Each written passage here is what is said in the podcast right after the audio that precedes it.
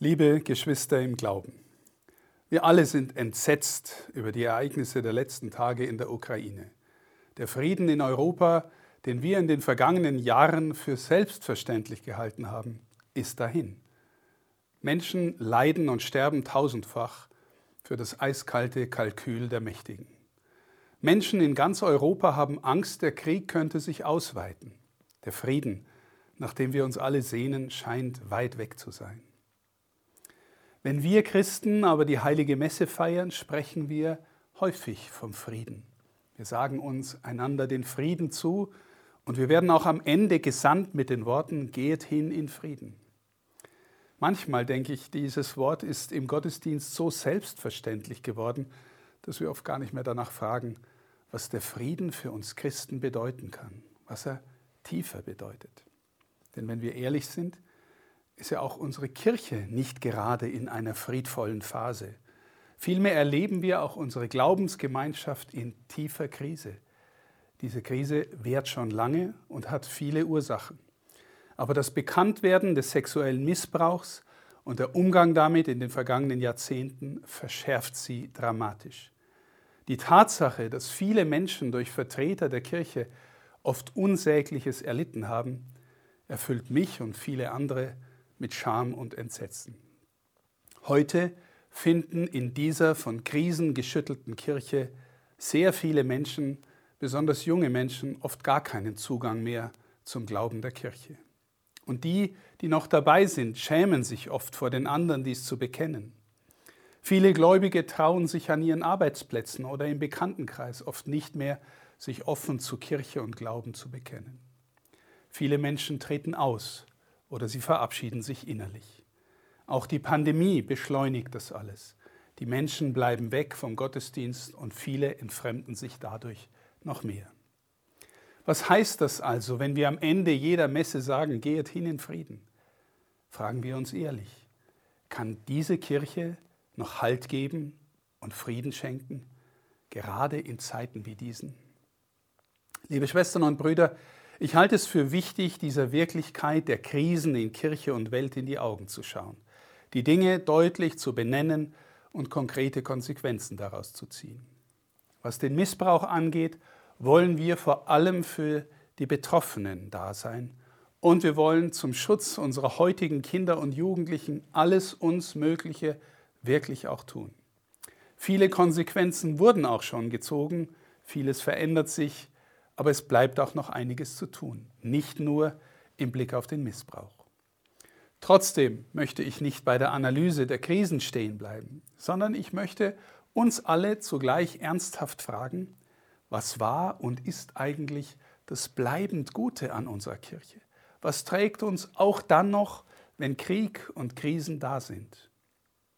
Was mir wirklich immer neue Hoffnung gibt, ist zunächst dieses. Da sind so viele Menschen, die sich engagieren, die Kirche aufbauen und mit Leben erfüllen.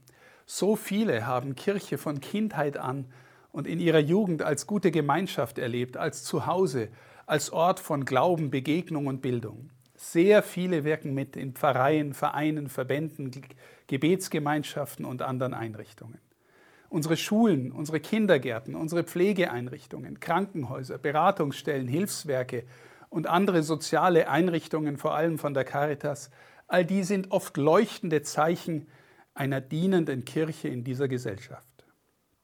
Und dann gibt es auch unsere kirchlichen Feiern natürlich, die Rituale, die Sakramente. Was wären unsere christlichen Feste ohne die Kirche und ihre Traditionen?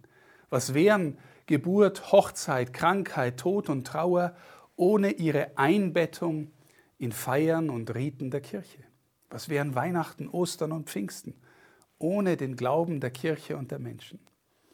In unserem Bistum wirken viele hundert Priester, Diakone, Ordenschristen, Mitarbeiterinnen und Mitarbeiter in der Pastoral, in der Verwaltung, in den Schulen, in der Beratung, in der Sozialarbeit und viele mehr. Die allermeisten engagieren sich mit ganz viel Herzblut für Gott und die Menschen. Und die aller, allermeisten verdienen auch unser Vertrauen. Aber, liebe Schwestern und Brüder, all dies Gute, das ich aufgezählt habe, die Menschen, die Einrichtungen, die Aktivitäten, alles das ist noch nicht die Mitte. Die Mitte ist Jesus. Die Mitte ist eine konkrete Person, von der wir glauben, dass sie unter uns ist und mit uns ist. Und sie ist die Person, von der wir glauben, dass sie uns wirklich den Frieden schenken will. Einen heilsamen Frieden für unser Herz. Einen Frieden, der tiefer ist als die Unruhen, Kriege und Krisen in der Kirche und in der Welt. Einen Frieden wie der in der Meerestiefe, auch dann, wenn an der Oberfläche der Sturm und die Wellen toben. Ich frage mich deshalb sehr oft, angesichts der Krisen der Welt und der Kirche, ihrer Skandale und der vielen Menschen, die weggehen, wie kann es gelingen, den Gläubigen und auch denen, die nicht oder nicht mehr glauben, wirklich den Weg in den tieferen Frieden zu zeigen? Den Frieden, den Jesus meint, den er schenken will. Und den Weg in die Freude, die er meint und schenken will. Bin ich, sind wir miteinander Wegweiser für den Weg in einen Glauben, der ein frohes, friedliches Herz schenkt? Und kann ich wirklich glauben, dass uns Jesus in der Eucharistie so nahe kommt, wie wir es als Kommunionkinder mal gelernt haben? Nämlich, dass er wirklich und ganz da ist und dass er uns näher ist als irgendjemand sonst und als wir uns selbst? Kann ich glauben, dass er sich uns als Nahrung für die Seele schenkt? dass er uns immer neu zur Umkehr einlädt, weil er Sünden vergeben will und uns wirklich in einen tiefen Frieden führen will und kann. Auch dann noch, wenn um uns herum die Welt verrückt zu spielen scheint. Liebe Schwestern und Brüder, schauen wir auf unser eigenes Leben zurück. Vermutlich haben wir alle auch schon Momente erleben dürfen, in denen wir aus dem Glauben sagen konnten, ich bin im Frieden. Und vielleicht kennen Sie ja auch Menschen, denen Ihr Glaube einen tiefen Frieden schenkt, sodass Sie selbst berührt sind, wenn Sie mit diesen Menschen zusammen sind. Ich glaube tatsächlich, ein Aspekt unserer Kirchenkrise hat auch damit zu tun, dass es uns zu selten gelungen ist, auf diese Wirklichkeit des inneren Friedens hinzuzeigen und selbst aus ihr zu leben.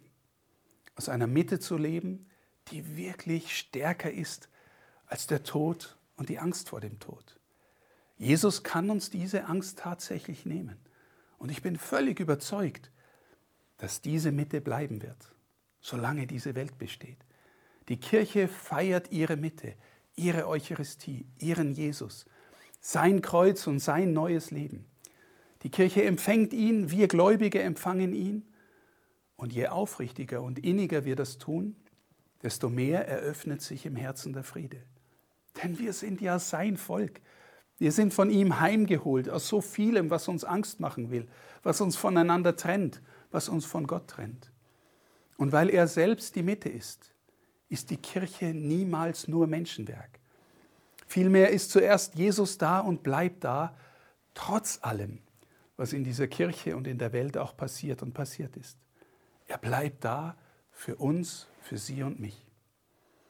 Liebe Schwestern und Brüder, lassen Sie uns nicht aufhören, diesen Frieden zu suchen und aus der Nähe zu Jesus zu leben.